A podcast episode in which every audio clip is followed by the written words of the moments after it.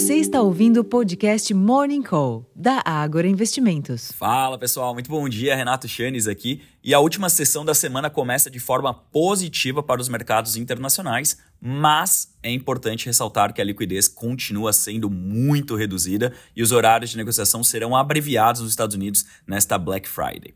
Como pano de fundo, portanto, há expectativas de que os PMIs americanos favoreçam as perspectivas de uma pausa no processo de aperto monetário do Federal Reserve e, se possível, corroborem os cortes de juros no primeiro semestre do próximo ano. Neste ambiente, os índices futuros de Nova York e as principais bolsas da Europa exibem oscilações contidas, mas, em sua maioria, no campo positivo. Fora do mundo das bolsas, o dólar opera em leve baixa ante uma cesta de moedas fortes, os contratos futuros do petróleo recuam e os preços futuros do minério de ferro registraram o quinto ganho semanal ao subirem mais 0,61% hoje aos 138 dólares por tonelada. O maior período de avanços desde janeiro, com expectativas crescentes de que os estímulos na China apoiarão a demanda pela commodity. Embora a sessão deva ser marcada pela menor participação do investidor estrangeiro por aqui hoje, os investidores vão monitorar eventos importantes, como o novo plano estratégico da Petrobras, assim como o veto integral do presidente ao projeto de lei da desoneração da folha de pagamento de 17 setores da economia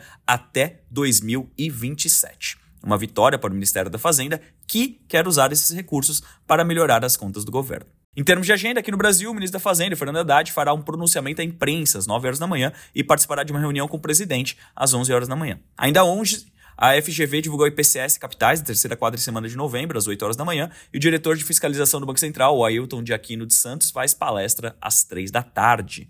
Nos Estados Unidos, os resultados do PMI serão publicados no fim da manhã, às 11h45, e na Europa, o vice-presidente do Banco Central Europeu, o Luiz de Guindos, participa de evento às 10 horas da manhã, e mais cedo, o Produto Interno Bruto, o PIB da Alemanha, que contraiu 0,1% no terceiro trimestre ante o anterior, como esperado por analistas. Pessoal, como vocês podem ver, hoje a tendência é que o dia seja muito parecido com o de ontem. Né? Nós tivemos basicamente metade do volume operado no Ibovespa do que costuma ser. Aqui reflete claramente a ausência de um importante investidor, que é o estrangeiro. Agora pela manhã talvez tenhamos a presença dele, porque os mercados abrem por lá de forma parcial, mas também deve ter muita gente fora aproveitando os descontos na Macy, na Target, é dia de Black Friday importante lá nos Estados Unidos de consumo, e aqui também a gente não pode esquecer, é um dia importante para o varejo em função dos descontos conferidos a nós consumidores. Então, eu desejo a todos boas compras, seja aqui na bolsa ou seja na economia real, e eu vou ficando por aqui desejando a todos uma excelente sexta-feira, um bom final de semana